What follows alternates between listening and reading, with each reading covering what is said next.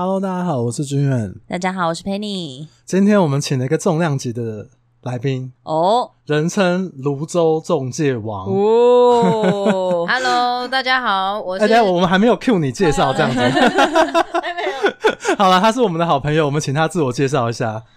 Hello，大家好，我是君远跟 Penny 的朋友，我们已经认识了很久了。对，嗯、我叫梅芳。哎呦，怎么感觉你介绍起来虚虚的，好像。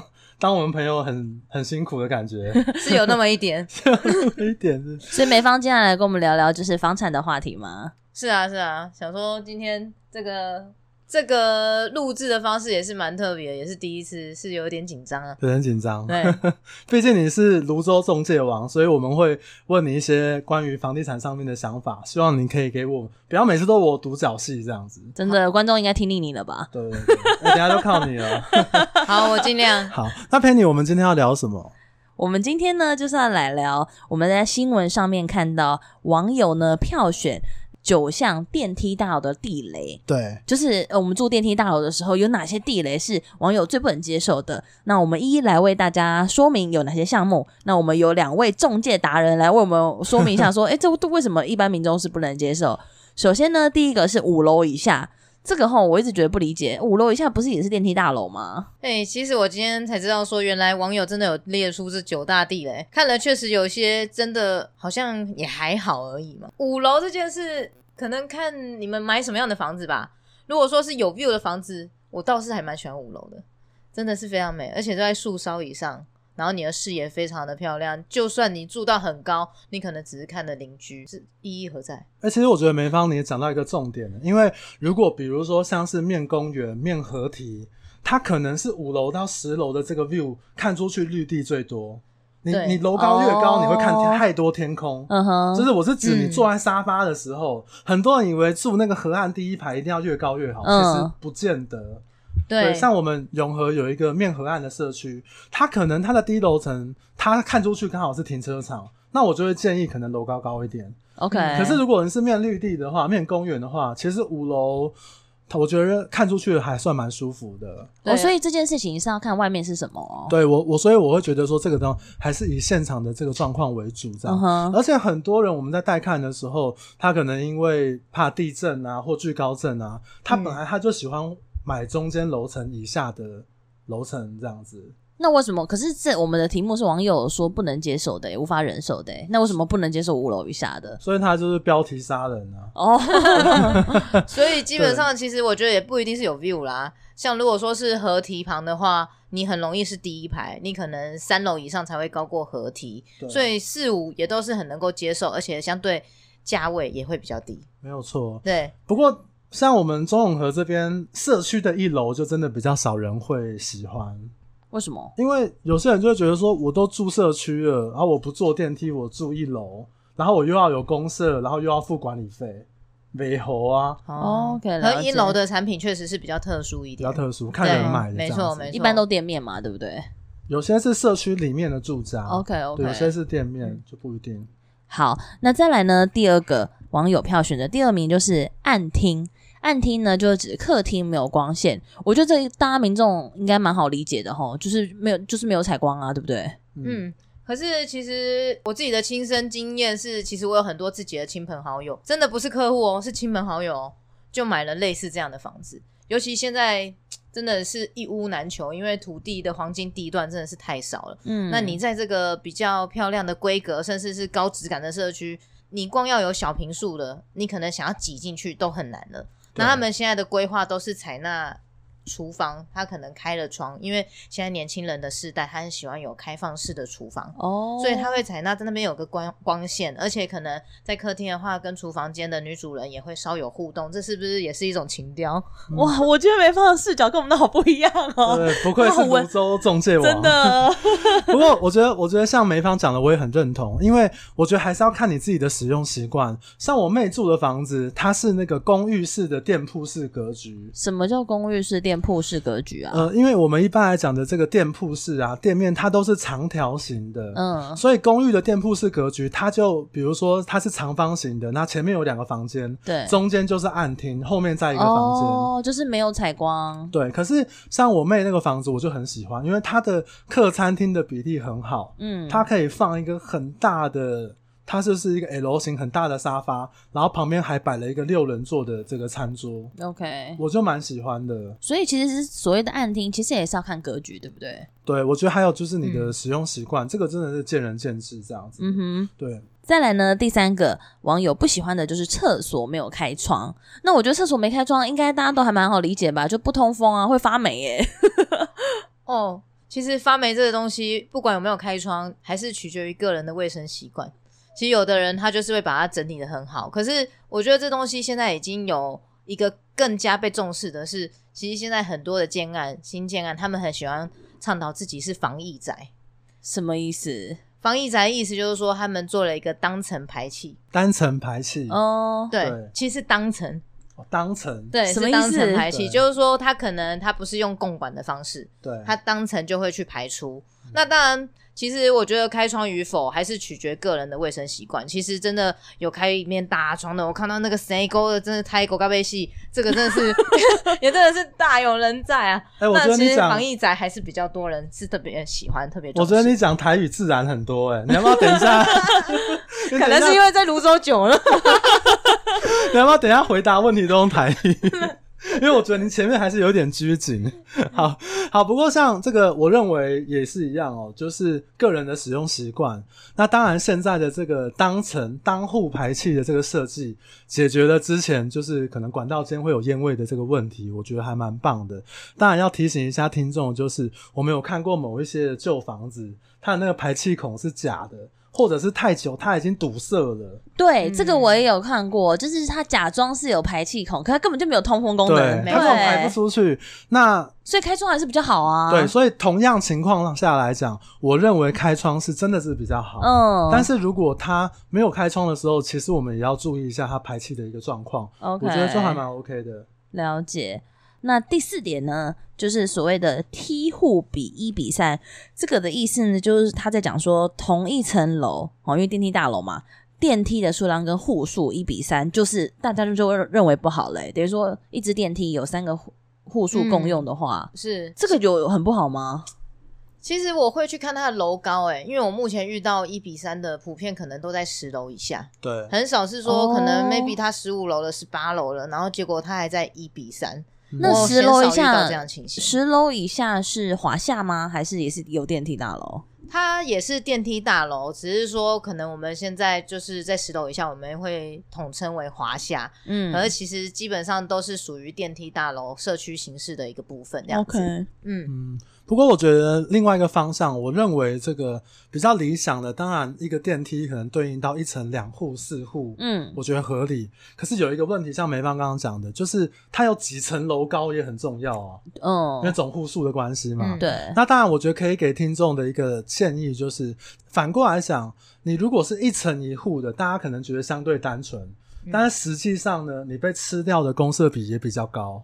嗯，对，对你站的那个梯间是比较高的，嗯，比如说它可能梯间有五平好了，你一层两户就是一人二点五平，可是如果你一层一户的话，你的就是五平都是你的，一平五十万就是买两百五十万。哦，所以不见得好。OK，所以像那种一层一户，通常都是很有钱的嘛，对不对？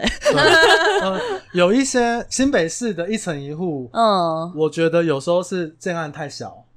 啊，腹地太小，可是台北市很多的一层一户，那种汽车可以开到家里的，那就真的是屌炸天那一种。哇哦！而且我我自己觉得，其实一层有个两户四户，我觉得都很 OK 啊，因为不然你出门遇不到邻居，感觉好像有点孤单。那我家我家门口对面就住一个小姐姐，我每次看到她我都很开心啊。是因为小姐姐长得漂亮？她长得蛮漂亮，因为她会听我的节目，你知道？真的吗？她如果不听，我等下传个链接给她。OK，那再来呢？网友不喜欢的一个电梯大佬就是所谓的仓储车位。可以，诶、欸，那个居然可以帮我们解释一下什么是仓储车位？啊因为其实我自己听不懂啦。这个泸州中介网帮我们解释一下。Oh. 其实一边呃，一方面你们在那个网络上所看到，它会有分几种车位的形式，很多会什么坡道平面，嗯，那或者是坡道机械。对，那前者的那两个字啊，往往是指进出的方式。例如说我进出的方式，它可能是坡道的，那停的是机械，那它就会叫坡道机械。可是如果是机械平面呢，就是代表说我可能人车跟着电梯一起进入坐车梯，所以我是机械进出，可是我停的是平面，所以就叫机械平面。哦，那这种仓储式的话呢，哦、那可能就是塔式，就是你不管怎么样的停，你就是人把它停进去了，你也不知道你的车子跑到宇宙的哪个地方，总之它就在某一个空间里面运转。那它这就是可能就是仓储式的模式了，这样子。哦，其实我觉得这题目给梅芳回答蛮好的。不是因为他提到什么宇宙啊，讲的多齐全。我说我通我通常判断一个人回答是否真心的，就是看他讲话的手势。哎，没有，我们我们的听众听看不到手势啊。我可以跟大家讲，他刚刚手势之丰富。对，我们一般在双北市的习惯，能够买平面车位，谁想要买机械？对啊，或仓储式。啊、那当然，很多地方因为就是车位数量真的太稀少了。或者社区建案，它的腹地太小，只能做仓储式这样。嗯，这个车位是有一些尺寸上的限制啦，搞不好你买的仓储式也是让你不要换车的一个理由。对，一位难求的时候，真的还是它，你就可以知道它的可贵。OK，哎、嗯欸，这可是通常这种仓储车位是不是会发生在双北市比较多？因为离开双北市以后，比较没有这个腹地的问题。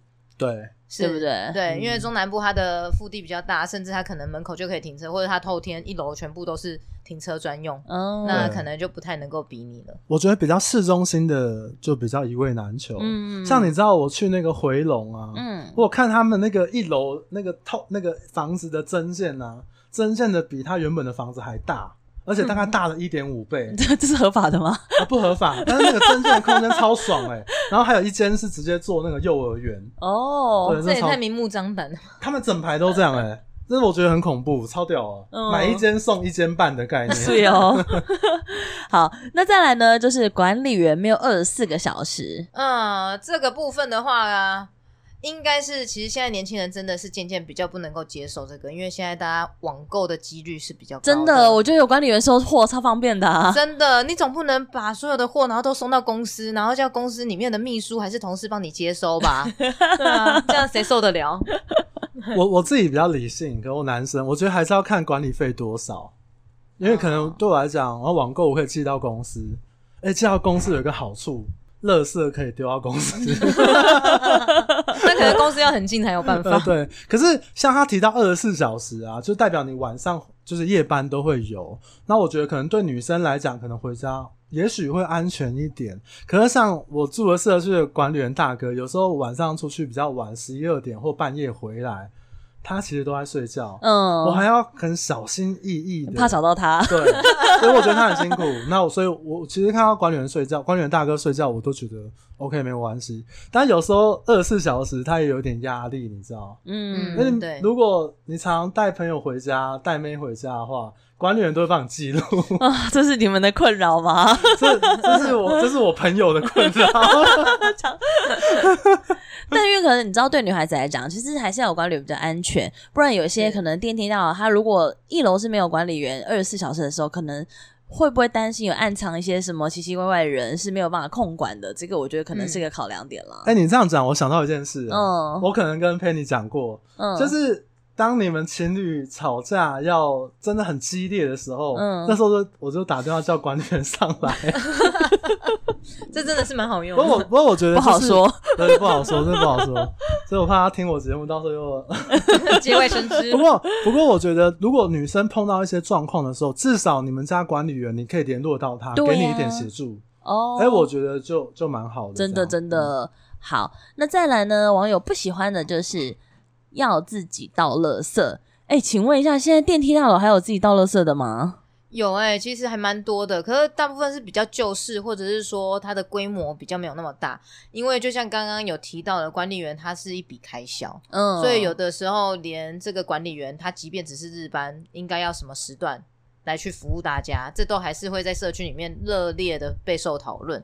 所以说，不能倒垃圾，其实也有有社区有管委会有管理员。结果竟然没有人倒垃圾，没有收垃圾处理费，完全没有收垃圾的，嗯、就是其实这都个别是一个费用啦，那就看社区大家的一个共识是不是能够拟定出来这样子。哦、对，其实我觉得，因为如果呃讲一个很简单的概念，就是你的那个户数太少，比如说现在我们新北市有很多那种呃小建案、小豪宅，嗯，它可能总户数是三十户、四十户，嗯，假设你平均平数是二十五平的话，管理费你没有收到一百块以上。你很难有日班、夜班管理跟垃圾回收哦。我觉得这个是大家在购物的时候，你必须去考量到的，它会影响你这个房子保不保保不保值。嗯，这还蛮重要。你可以算一下平均平数是几多少，然后乘以几户，它一个月这个社区进账多少钱？你觉得这个钱如果只有八万九万，能够应付日班、夜班、代班，还有垃圾清洁、回收，甚至社区如果想要存一点钱。未来的情况的话，我觉得这都是可以想想清楚的一个部分。这样 OK，、嗯、原来是这样。那第八点呢？我们进入到第八点喽。公设比超过三十五 percent，这个公设比是不是一般来讲就是一些公共的一些健身房啊、视听室啊、桌球间啊，像这样的公设呢？嗯，对，其实公设比这件事也是被大家所为，觉得说为什么不能再回到过去呢？可是其实因为现在。可能也疫情的一个趋势啊，其实很多东西大家都很喜欢在自宅里面去做使用，因为他会觉得说去到了公共空间，可能相对是比较危险的。嗯，可是这个公社比的话，当然还是取决于说里面的变化内容是不是符合这个社区的家庭形式，是不是老中少他都可以使用得到。嗯，那这个的话是大家可以来去做选择的这样子。嗯，不过当然公社比一般人都会希望越低越好啊。嗯，那。我我反而会反过来，就是我觉得一些公社，比如说咖啡厅啊、健身房、KTV 啊、电影院啊，像我觉得，因为新北市几个比较热闹的区域来讲，或台北市，它都有外面可以对应到的空间。什么意思？比如说你要去蜗居，你要去建工，到处都有。哦，你要你要那个咖啡厅，其实外面都有很多很有特色的。当然，我觉得这就是使用习惯。那以我来讲的话，我会宁愿去外外面的。OK，对，那当然我见仁见智啊。这个东西我觉得还是看大家的选择性这样子。因为其实公社比这个东西呢，大家其实真的有很多的讨论。因为公社比其实最简单的，大家在意的点就是我的钱啊，我花花了一样的钱买这样的房子，可是我使用实际室内坪数却这么少。嗯，那就是等于是说，你们会建议大家选择这个公社这个社区是不是有你要的东西？对，是这样吗？对，所以像有一些人，他就会跟我们讲说，哦，我们希望公社比越低越好，越简单。嗯、有些人就会在意，就是说我想要这公社很齐全，我可以在楼下，在家里，我就可以做到我任何想做的事情。嗯哼，嗯，哦，不过你刚提到的那个，就是你说的那个，呃。社区里面是不是都有这样子的公社？我觉得会不会有些中南部或是一些比较不是市区的地方，其实有这个越完整，它可能是越棒的。对，比如说像是林口，对，哦，呃，它可能开发没有这么完整，嗯、所以因为它那边都是大社区，嗯，像文清路，就文，我记得文清路上的远雄就好几个建案，对，那它外面是个沙漠。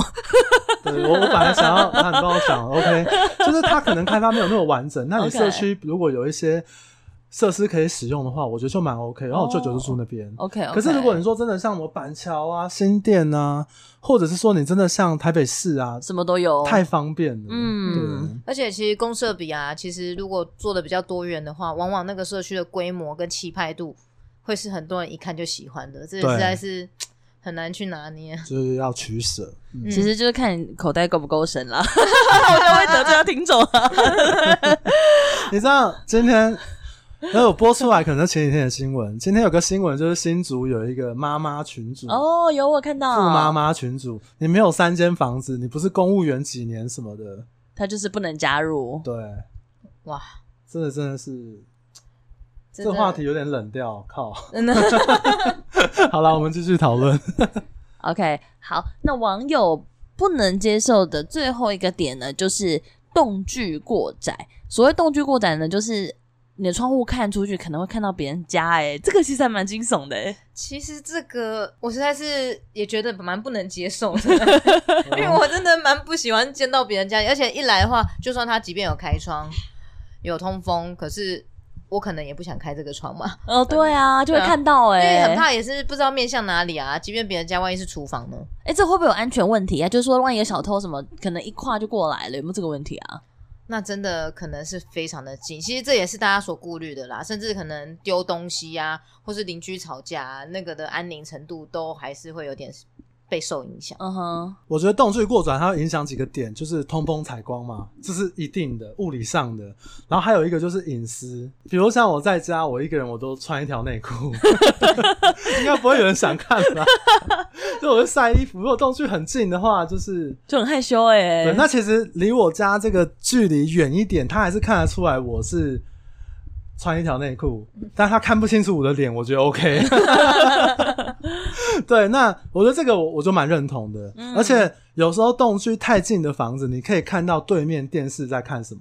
哎、欸，这也太近了吧！真的真的很多啊，这个没放应该。我我自己家也可以看到别人家电视看什么东西。他今天开，他今天看什么戏说台湾，你就可以哎，我、今天演到哪里？这样。对对对对对。有时候也蛮尴尬的。对，所以这一块我我都蛮认同。我认为这个。其实，在看屋的时候要注意一下，优先考量的一个部分，这样子。OK。那当然有一种，我想问问看你们，如果他今天动距很近，嗯，可是看出去是邻居的墙壁，你们可以接受吗？采光通风 OK，但是你看出去是墙壁。呃，我觉得应该是说这个看每个人的工作形态，因为像这类的房子，像我们自己业务在卖的时候啊，其实大部分的业务是不会卖这个房子的，可是没想到被一个菜鸟给卖掉。你知道那时候资深的业务就觉得说，哇，一阵哗然，这样子的面壁的这种 鸟不生蛋的房子，你竟然还卖得掉？哎、欸，结果没想到那个人的工作性质，他可能就是呃早上他都在睡觉，然后晚上的话他可能才会、嗯、才会回到家。那所以采光对他来说，他根本就不在意，甚至他多希望就不要有人吵闹，就是给他独自的空间。哦哎、欸，你讲这个，我想到一个有成交案例，哎，一个它是完全没有采光的，嗯，它的采光暗到就是各位你们可以眼睛闭上，就是这样的采光，完全没有光线，完全没有光线。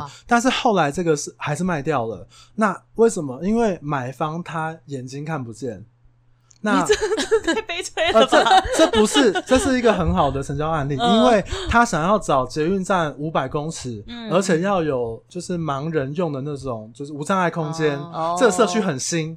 那他到捷运站的话，就是五百公尺内，而且不用过很大的马路，是，他就可以到顶溪捷运站。说这个社区都很贵吧，应该都会超过他一千万以上的预算。嗯，那个时候可能就跟他讲说，因为他有一些外在条件，比如采光通风比较差，跟邻居栋距很近，所以反而有机会谈到一个相对低的价格。嗯，那对他来讲，这个社区有两个管理员，然后有呃总干事。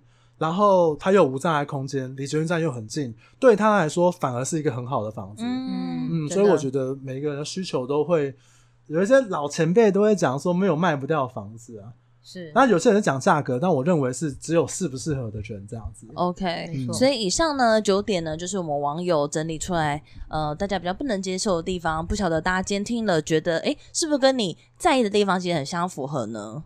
其实我之前有一个感想。嗯，其实我们今天在聊的时候，因为梅芳第一次来嘛，嗯，你有没有注意到，不管是我发问或者是 Penny 发问，梅芳都是第一个回答的。对啊，哎、欸，我们没有，我们没有先说谁要先回答，谁要后回答吗？嗯，哎、欸，你这超积极，可能我迫不及待想要让大家听听看，我现在在线第一线遇到的情形。结论还是说，因为房子它会有一些优缺点，它会有一些影响价格的时候。的部分，它就是一种等比关系嘛。嗯，那会做这一集，其实我们我们都认为说，它如果只是一个标题，你没有考量到它正方或反方，或者其他可能性的时候，你可能会错过一些好房子哦。因为找到自己合适的最重要，真的，而且很难有像美方，我们两个年资加起来二十年。应该很难有那种。哦，不要讲出来，没有我我可能十九年，你一年这样。啊，对对对对对对，就是很难有十全十美的房子，嗯，有时候购物它就是要做一个取舍这样，真的，所以很多人都说啊，你如果看了一间房子，如果一到十分，你去打个分数的话，也许七分以上你就可以去考虑入手。那这个的话，你就可以去按照你自己所在意的去排个先后顺序。毕竟这些东西它并不是完全的绝对，一定也有这个房子有你喜欢的地方。嗯，对，因为如果照这九点看的话，你可能很难看到房子。嗯哼，某些区域啊，我认为是这样子。嗯、OK，好，那最后节目的最后啊，我想要呼吁一件事情。我们这个粉丝团，因为有些人有在各个平台上面留言，像我，呃，我知道有人在那个 Apple Podcast 上面留言，因为他现在留言呢，他不会及时出现，或者是你之前有留过言的，有打过分数的，你可能就没有办法再去留言这样子。所以，请大家就是我们在资讯栏有我们节目的 IG 频道，所以你可以在我们的贴文下面回复，或是你直接 IG 私讯给我。跟 Penny，我们都看得到，那我们就可以再回复你，不管是我们人生系列，或者是我们房产的话题，或者是你对房地产有任何问题的话，都欢迎你们来私讯给我们这样子。最后还是记得要订阅哦，对，订阅是一定要的。对，那不知道今天大家对梅芳的这个表现给予几分的分数？就是你们也可以私讯告诉我，原来这个也是有回函的。对，早知道我觉得压力好大，更加踊跃才对，压力好大。好，没有，下次下次给你主持好了。我下次会练习幽默。对，不过我相信，如果各位对梅芳的这个评价很高的话，我个人很喜欢她，因为因为我们认识很久，而且是我都愿意跟她买房子或卖房子的人。对，那如果大家觉得评价很高的话，不用担心，他会再次出现在我们节目。那我们今天就聊到这边。那我是君远，我是菲尼，好，我是梅芳。那我们就下次再见喽！谢谢大家，拜拜！谢谢，拜拜，拜拜。